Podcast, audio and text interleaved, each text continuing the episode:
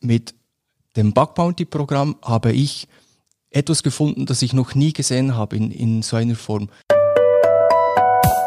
Heute begrüße ich Sandro Naftka, Leiter vom Bug Bounty Programm und der Post. Lieber Sandro, willkommen beim Ön Podcast. Hallo Khalil, freue mich hier zu sein. Du bist Wirtschaftsinformatiker, hast unter anderem bei der Swisscom und T-Systems gearbeitet, warst sechs Jahre IT-Projektleiter bei der Post, warst dann eine Weile im Ausland und hast dich dann selbstständig gemacht. Ähm, also quasi versucht mal dem Konzern wegzukommen und auf eigenem Bein zu stehen. Das ist immer vorbildlich. Ähm, und bist jetzt dabei, das Bug Bounty Programm der Post aufzubauen und leitest das. Bevor wir da ins Thema reinsteigen, weil das Ganze hat ja was mit Hackern zu tun. Wer ist denn dein Lieblingshacker?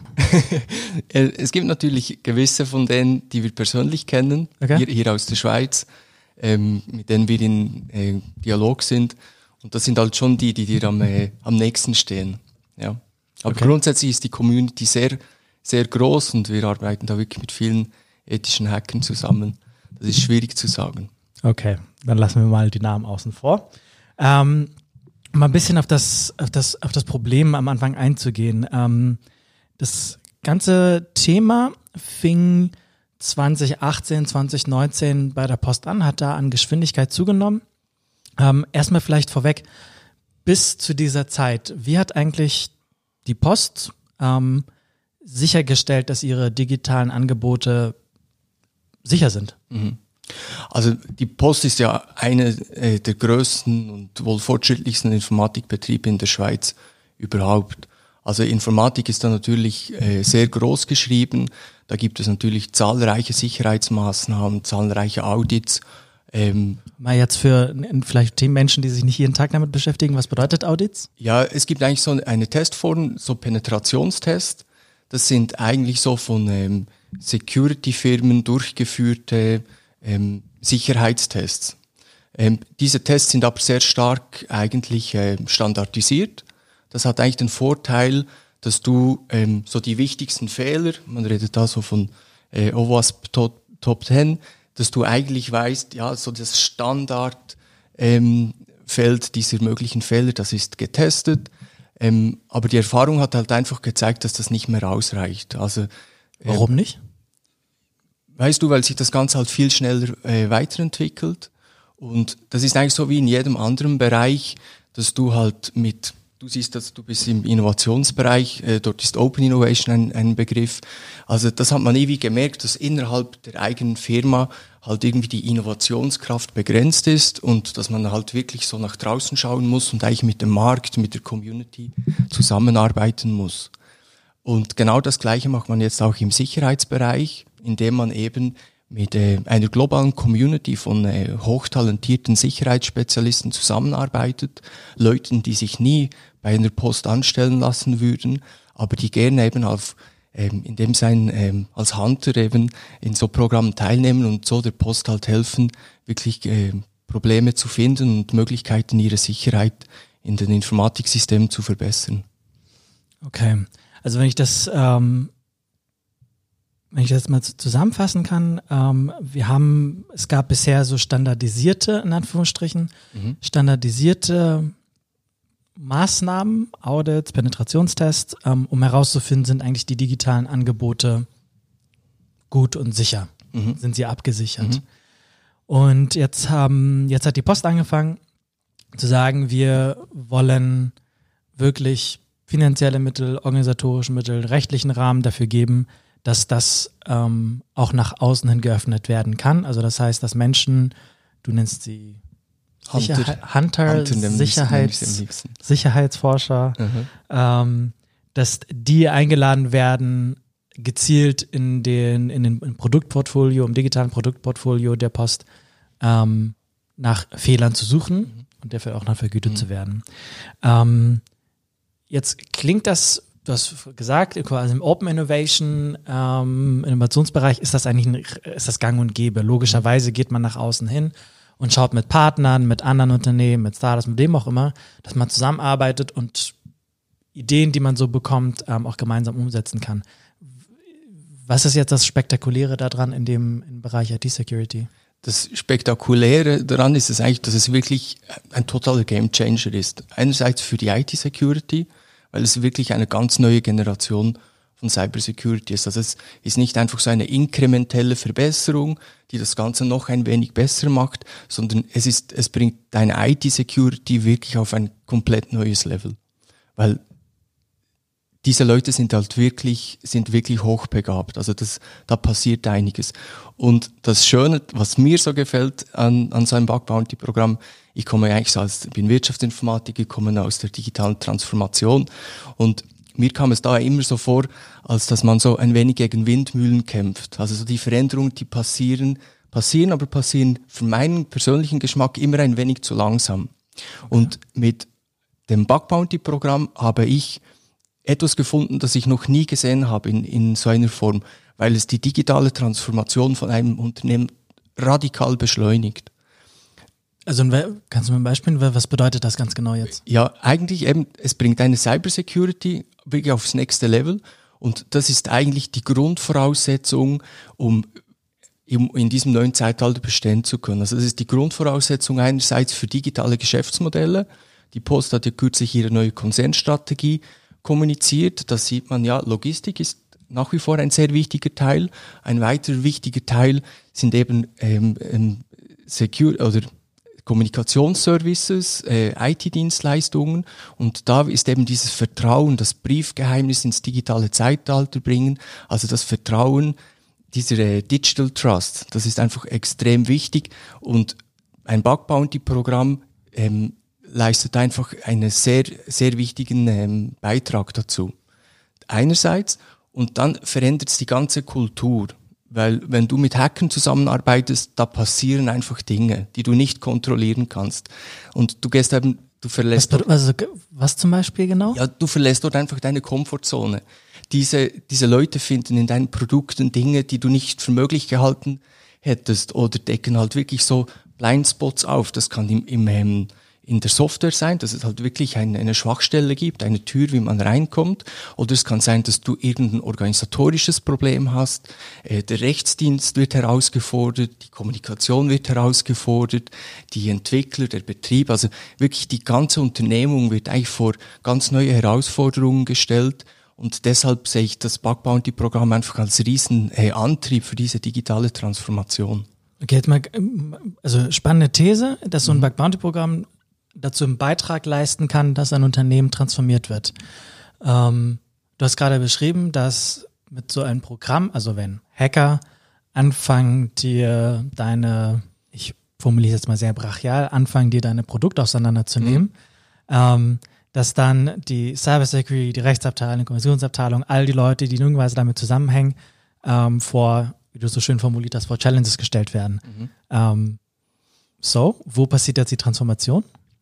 Ja, die passiert eben augenblicklich. Weißt du, wenn du da schöne Transformationskonzepte hast, dann sind das Konzepte und dann müssen die umgesetzt werden. Hingegen, wenn du wirklich eine kritische Schwachstelle auf dem Tisch hast und wirklich sagen kannst, schau, das ist das Risiko, das wir hier haben, äh, potenziell könnte hier Geld abfließen oder könnten Kundendaten verloren gehen, dann muss sofort gehandelt werden. Und dann passieren eben so notwendige organisatorische Veränderungen oder so, passieren extrem schnell. Das ist wirklich cool daran. Also der, der Transform Transform transformatorische Aspekt mhm. darin ist, dass man schneller reagieren muss.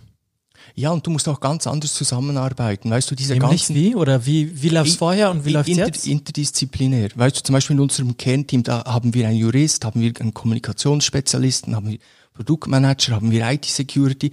Also schon nur um das Programm zu betreiben, sind wir sehr interdisziplinär aufgestellt. Und dann bringt's dir halt, da ruckelst du wirklich so richtig an der, schüttelst du mal so richtig an der Organisation und dann müssen halt auch dann intern die Leute ganz anders zusammenarbeiten. Zum einen und Ganz kurze Frage, was meinst du mit ganz anders zusammenarbeiten? Ja, weißt einfach anders, agiler, transparenter. Plötzlich hast du nicht mehr so Schwachstellen oder die Security war ja früher eher so, ja, so eine lästige Nebenerscheinung, so habe ich es zumindest in meiner Vergangenheit erlebt. Und, und heute ist das wirklich ein, ein, ein Thema, eine Schlüsseldisziplin geworden und eben nicht eine, die da unter ähm, verschlossenen Türen geschieht, sondern die sehr proaktiv kommuniziert wird. Und das ist wirklich spannend, wenn du dann an einem Tisch sitzt mit den ganzen involvierten Personen und da Schwachstellen diskutierst, dir überlegst, wie du diese mitigieren kannst. Ähm, das habe ich einfach erlebt, dass da die internen Silos einfach zusammenbrechen. Ähnlich wie mit der Customer Experience. Das ist auch, war für mich auch so eine Schlüsseldisziplin, äh, die, ich, die wir 2013 dazu Post gebracht haben, die einfach aus meiner Sicht alles verändert. In a nutshell. Was ist eigentlich so ein Bug Bounty Programm? Das ist eigentlich einfach erklärt. Es gibt drei Dinge. Es geht darum, Schwachstellen zu finden. Also Schwachstellen in? In IT-Systemen. So, also es geht darum, proaktiv Fehler zu finden und diese zu beheben, weil man natürlich nicht, weil in jedem IT-System gibt es Probleme, gibt es Bugs, diese Release-Zyklen sind so schnell, diese Welt ist so dynamisch, es ist gar nicht mehr möglich, ein, ein, eine absolute Sicherheit zu erreichen, sondern Sicherheit ist ein kontinuierlicher Prozess, an dem man laufend arbeiten muss. Und mit einem Bug Bounty Programm committet man sich, ja, wir wollen wirklich proaktiv und laufend aus Eigenantrieb Fehler finden und diese beheben, bevor die vielleicht irgendwie von jemand anderem gefunden werden und ausgenutzt werden. Also Schwachstellen finden, von eben Huntern habe ich sie genannt, das sind äh, auch ethische Hacker, und das sind halt wirklich ähm, Sicherheitsforscher oder Computerexperten, ähm, die konstruktiv eigentlich ähm, hacken und die Begabung haben, in Computersystem einzudringen. Ähm, und genau mit diesen Leuten möchtest du zusammenarbeiten in so einem Programm. Und dann der dritte Teil ähm, ist dann eben das Bounty, ist die Belohnung. Äh, Bounty Hunting, Kopfgeldjagd, jetzt im digitalen Zeitalter.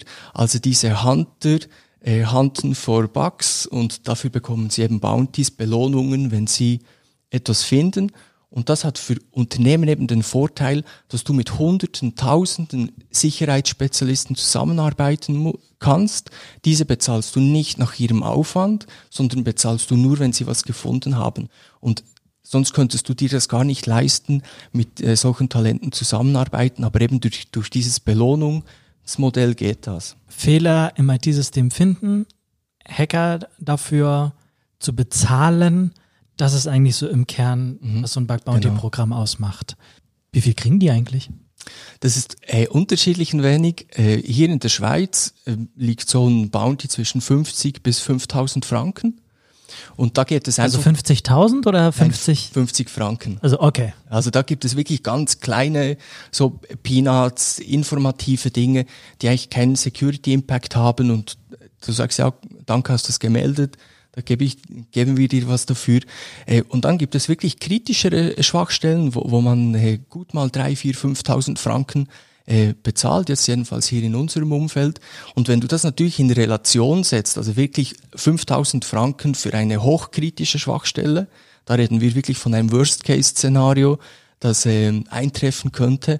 Und da kannst du jetzt mal deine, äh, deine Fantasie ein wenig walten lassen, was da... Die Komplettübernahme der IT-Systeme der Post. Kannst, mal, kannst einfach mal fantasieren, was das für einen finanziellen Schaden anrichten könnte und was du jetzt äh, da eigentlich für einen, äh, für einen Benefit hast. Also der Return on Investment von diesen Bounties ist riesig. Okay, aber tatsächlich mal die, tatsächlich die Frage, kannst du, kannst du ein, zwei Beispiele nennen, für die es 5000 Franken gibt? Ja, also, also allzu detailliert werde ich hier natürlich nicht. Aber eben wie, wie schon gesagt, in, in jedem IT-System gibt es Schwachstellen und mit 5000 Franken, das sind wirklich dann so Worst-Case-Szenarien. Ähm, ja. Nehmen dann nehmen wir, nehmen wir mal einfach ein Parallelbeispiel. Beispielsweise äh? bei, bei unseren Nachbarn bei der SBB. Wofür mhm. würden die 5000 geben?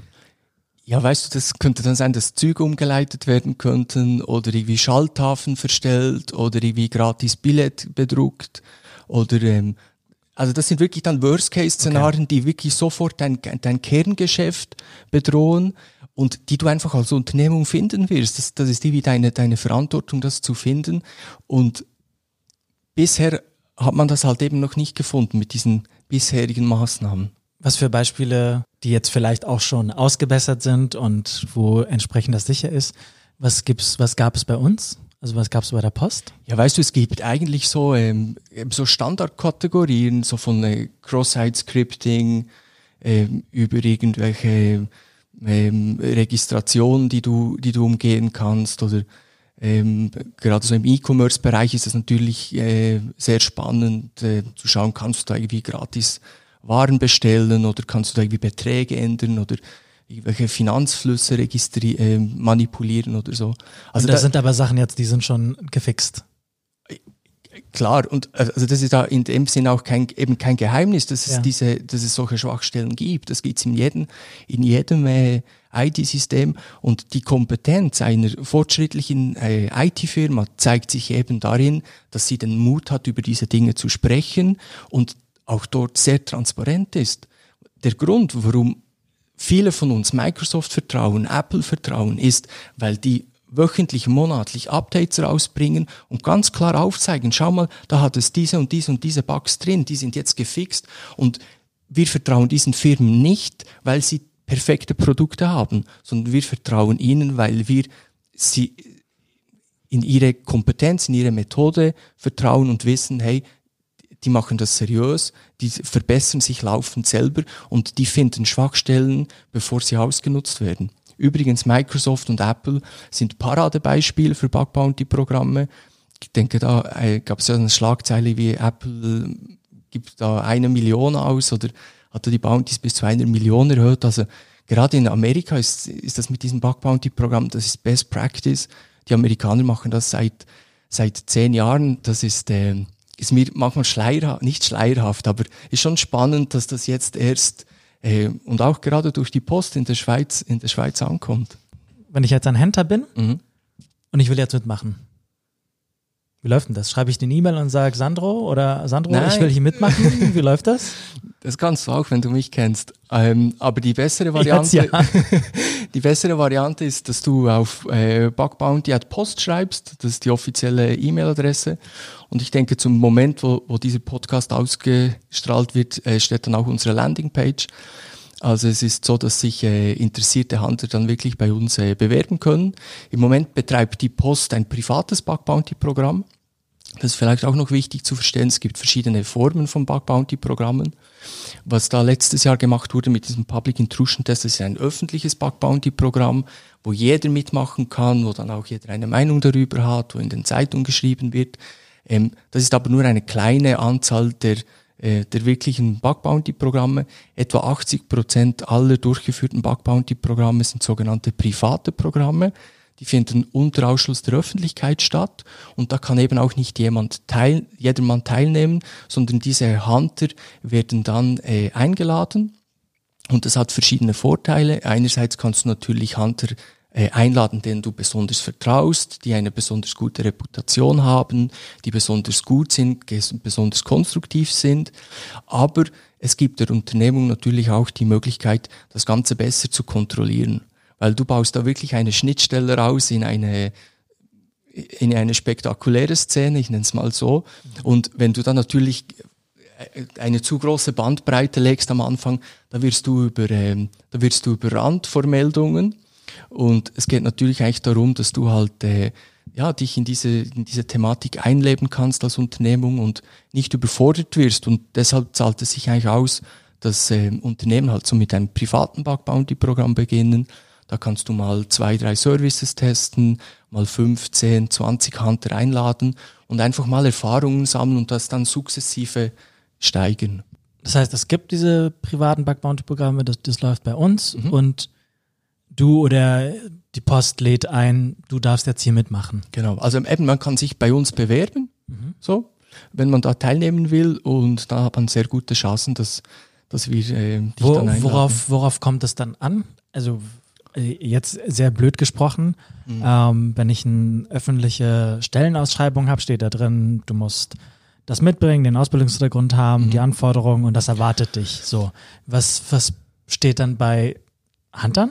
Bei uns, wir haben eigentlich keine großen Anforderungen. Du musst dich natürlich registrieren, also damit dieser Prozess funktioniert und wir dir Geld ausbezahlen können, müssen wir wissen, wer du bist und wie deine Bankverbindung lautet. Kann so ich nicht irgendwie in Bitcoin oder so bezahlt werden? Nein, das machen wir nicht. Warum nicht? Das, das machen wir auch nicht selber, diese Bezahlung. Das ist ziemlich kompliziert, wenn du da schauen musst, dass da in, in jedes Land der Welt das Geld richtig transferiert wird. Also das ist so eine, eine dieser ähm, Tätigkeiten im Bug Bounty Programm, die man gerne outsourced. Das macht die Post nicht selber.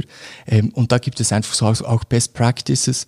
Und äh, ja, per Bitcoin funktioniert das jetzt in unserem Fall nicht. okay.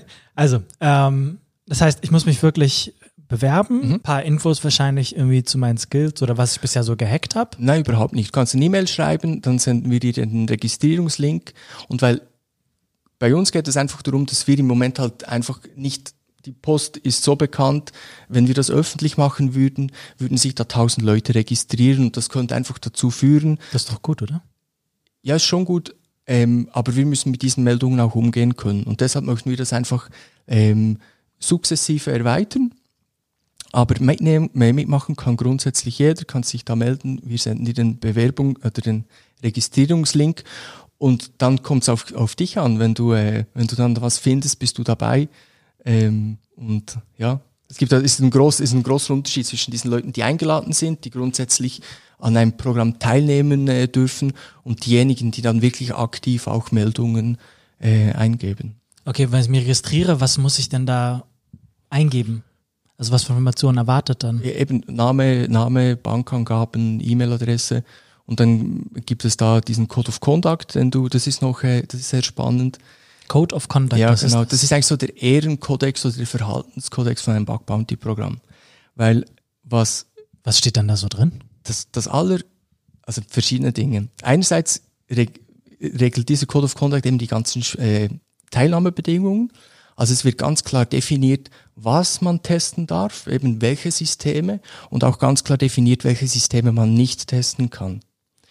Ähm, weil wir eben auch dort. Testen bedeutet in dem Fall einfach angreifen. Angreifen, ne? genau. Okay. Weil wir natürlich dann dich entkriminalisieren. Und das nennt man äh, ein Legal Safe Harbor. Und da hat die Post wirklich Pionierarbeit geleistet letztes Jahr. Ähm, in Zusammenarbeit mit äh, Bund und Kantonen, wo eben das erste Mal in der Schweiz so eine, ein gemeinsames Verständnis entwickelt wurde, eine gemeinsame Formulierung entwickelt wurde von einem so, äh, sogenannten Legal Safe Harbor. In der Schweiz ist das Eindringen in ein Computersystem ein äh, Offizialdelikt und wird ziemlich streng bestraft. Ähm, und ein Teil von eben so einem Bug Bounty Programm ist, dass man eben so ähm, gut gewählte Hacker, dass man die entkriminalisiert. Das ist eigentlich das genau gleiche, wie wenn du ins Spital gehst und äh, dir den Bauch operieren lässt. Dort schneidet dir der Chirurg ja der Bauch auf, was Körperverletzung wäre. Aber ähm, dadurch, dass du dazu einwilligst, einwilligst ist ein Tat ausschließendes Einverständnis und ähm, somit kannst du den Chirurgen dort nicht belangen. Genau das Gleiche machen wir mit, mit diesen äh, Hackern. Das ist eben auch von unserer Seite so unser Ehrenkodex. Wir erlauben das diesen Hackern. Und wenn sie sich dort an unsere Spielregeln halten, dann garantiert die Post, dass es dort wirklich keine Probleme gibt. Okay, die Spiel, also die Spielregeln sind, ähm, greif nur das an, was wir in Anführungsstrichen erlauben mhm. und den Rest lässt du bitte genau, nicht angerührt. Was noch? Es ist natürlich auch definiert, wie das mit den Bounties äh, funktioniert, oder? Wenn du dann verschiedene Systeme hast, die getestet werden können, ist dort auch klar definiert, eben welches System äh, welche Belohnung erhält, wie dort die Abstufungen sind dieser Kritikalitäten. Ähm, einfach so verschiedene organisatorische Dinge sind dort, dort auch festgelegt. Beispielsweise auch in einem privaten äh, äh, Bug Bounty Programm erwarten wir auch, wenn eben diese Hunter dann eine Schwachstelle finden, dass sie sie uns melden und nicht irgendwie auf Twitter teilen, sondern wir bezahlen ihnen eben eine Belohnung, aber dafür committen sie sich, das halt nicht publik zu machen, weil wir eben diesen äh, Informationsvorsprung haben möchten, um dann diese Schwachstellen auch sehr schnell schließen zu können. Jetzt kenne ich, ich glaube zumindest, jetzt kenne ich keinen Hacker, mhm. persönlich zumindest. Mhm. Ist das nicht irgendwie ein bisschen widersprüchlich zu sagen, liebe Hacker, registriert euch hier? Ich meine, da dann hacken sie die Registrierung und klicken sich trotzdem ins System rein, oder? Das ist, das ist, das ist wirklich spannend. Das habe ich mal erlebt in einem, äh, in einem Projekt, wo man, ähm, wo man sich zu wenig mit der Zielgruppe äh, beschäftigt hat. Und da hat man eben so eine Registrierungsseite gebaut und nicht verstanden, dass das für die Zielgruppe, die man damit anspricht, eigentlich eine Aufforderung ist, diese Registrierung zu umgehen. Also ja, ganz klar, man muss sich da natürlich überlegen, warum macht man sowas, was bezweckt man damit ähm, diese Hunter, das sind hochintelligente Menschen und wenn du dort wirklich etwas ähm, auch Intelligentes machst und wenn du erklären kannst, warum du das machst, wird das verstanden. Also wenn es einen berechtigten Grund gibt für so eine Registrierung, wie eben ähm, damit wir unser Programm beschützen können, dass diese Findings nicht nach außen geraten und dass wir Geld überweisen können, sind die gerne äh, dabei. Das ist überhaupt kein Problem. Was motiviert, also jenseits eines monetären Interesses, mhm. was motiviert die eigentlich bei sowas mitzumachen? Die Hacker? Ja. Ja, ich, ich sage nicht, ich, ich, ich würde diese Person äh, ganz genau verstehen, aber das sind, wie ich, wie ich diese Leute erlebe, das sind sehr idealistische Leute mit einem sehr hohen Verhaltenskodex, mit sehr hohen ideologischen Werten. Und ganz vielen davon geht es einfach darum, einen Beitrag zu leisten zu einer sicheren Welt, zu einer besseren Welt. Ähm, und dann ganz viele sind halt wirklich, wie man so schon sagt, so äh, ja, richtige Nerds eigentlich, weißt du, richtige, äh, die sind wirklich fasziniert von, von dieser Technologie und gehen diesen Dingen wirklich auf den Grund, wie halt sonst nie, niemand anderes und schon einfach, die lieben, was sie tun, die verbringen da Tage, Nächte ähm, an ihren Rechnern, um eben so äh, Probleme zu finden und das ist, äh, das ist einfach ja ihre Berufung. Und Entschuldigung, ich unterbreche, aber der Vergleich liegt nahe. Ist, ist das alles so ein bisschen, ist Edward Snowden so der Held schlechthin? Ja, das ist natürlich so eine, ein, ein, schönes, ein schönes Bild. So, es sind schon, ja, weißt du, du triffst ganz viele verschiedene Charaktere in dieser Szene. Aber ja, das sind halt schon, das sind spezielle Menschen. Es ist mir persönlich eine Ehre, mit solchen Leuten zusammenzuarbeiten zu können. Und jetzt gerade eben äh, der Post eigentlich zu helfen, wirklich diese Brücke zu schlagen und da wirklich zwei Communities, wenn man so will, zusammenzubringen, die sonst nie zusammengefunden hätten. Das ist wirklich top spannend. Und ist Edward Snowden ein Held in der Szene? Das war jetzt noch nie, war jetzt noch nie ein Thema. Die Hacker, die ich kenne, die sind halt wirklich mehr, äh, mehr technisch orientiert, die interessieren sich wirklich mehr für die, für die äh, ganzen Probleme in, in, in, der Software und weniger jetzt da um äh, Informationen, die sie veröffentlichen können. Du, du hattest schon gesagt, dass die Post eines der ersten, mhm. ich glaube nach das Swisscom, ähm, eines der ersten Großunternehmen ist, die so ein Programm auflegen ähm, oder aufgelegt haben. Falls man schon ein Fazit ziehen kann, was, was haben wir bisher daraus gelernt oder was hast du, was habt ihr daraus gelernt? Ja, apropos Fazit, vielleicht noch schnell zu dieser Reise. Die Post hat ja wirklich vor zwei Jahren begonnen und diesen Public Intrusion Test gemacht für, für E-Voting. Und danach hat sich natürlich die Frage gestellt, ja, wäre das für die. Jetzt musst du, sorry, aber da musst du jetzt mal kurz das erklären. Was ist das? Public Intrusion Test? Ähm, für das E-Voting-System ähm, wurde, wurde letztes Jahr so ein Hackerangriff durchgeführt. Und das ist eigentlich das genau gleiche wie ein öffentliches Bug Bounty Programm. Ist einfach eine andere, andere Benennung. Und dann hat sich bei der Post natürlich die Frage gestellt, ja, wäre so ein Public Intrusion Test oder ein Bug Bounty Programm äh, auch über E-Voting hinaus sinnvoll für die Post. Wir haben das dann analysiert, so eine äh, eher theoretische Studie durchgeführt und da wurde eigentlich sehr, je länger wir uns damit beschäftigt haben, war ganz klar, ja, das braucht die Post unbedingt. Das macht ja außerhalb der Schweiz, machen das ja sonst alle führenden Unternehmen und ähm, aber wir konnten es natürlich nicht beweisen und da gab es halt, unsere These war, ja, wir wissen, wie das geht in diesem Team, wo wir das entwickelt haben. Also die Machbarkeit ist gegeben. Wir denken auch, das ist notwendig und es ist auch effektiv. Du hast das eingangs erwähnt, es gibt ja ganz viele andere äh, bestehende und gut etablierte wichtige Maßnahmen und da muss natürlich schon ein großer Added Value sein, dass du jetzt zusätzlich noch so ein Bug Bounty Programm machst. Aber das war so ein wenig unsere These. Wir haben dann gesagt oder ein Proof of Concept geplant. Dieser sollte sechs Wochen gehen. Und innerhalb von den ersten paar Stunden ist dann wirklich die Diskussion, ähm, hat sich verschoben zu, brauchen wir das überhaupt? Ist es sinnvoll zu, ja, wie können wir das jetzt äh, ausbauen? Wie können wir das jetzt etablieren? Also die Notwendigkeit, die ist sehr wie, groß. Warum innerhalb weniger Stunden hat sich die Diskussion so gedreht? ein Leben, ein Leben mit und ein Leben ohne Bug Bounty, das ist wie Tag und Nacht. Das ist wirklich in der Schweiz noch nicht so etabliert. Ähm, es erfordert Mut von einer Unternehmung, das zu nehmen, machen, weil eben du musst die Hacker, äh, du entkriminalisierst du Hacker, also du, du äh, baust eigentlich deine juristische Schutzmauer, fährst du runter und du stellst dich dann wirklich auch eigentlich bloß. So, also das ist wirklich ein großer Sprung aus der Komfortzone raus. Äh, die Mut erfordert. Aber wenn du das mal gemacht hast, wenn du das ausprobierst, sind die Ergebnisse einfach ähm, so eindeutig, dass du, dass du nicht mehr zurück kannst. Es wäre fahrlässig, kein Bug Bounty Programm zu machen.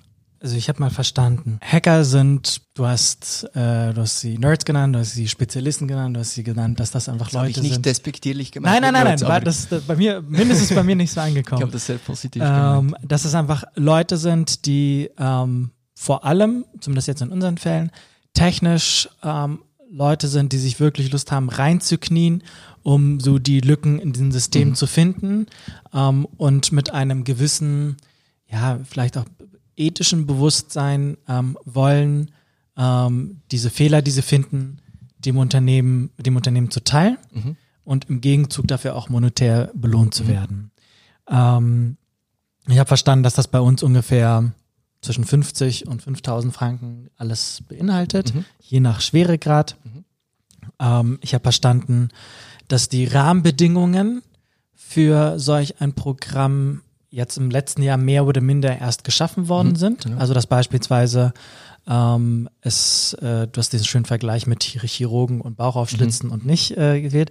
Also dass ich quasi ähm, als Unternehmen jetzt einen rechtlichen, diesen Legals, äh, Legal, Safe, Legal Harbor. Safe Harbor, genau, mhm.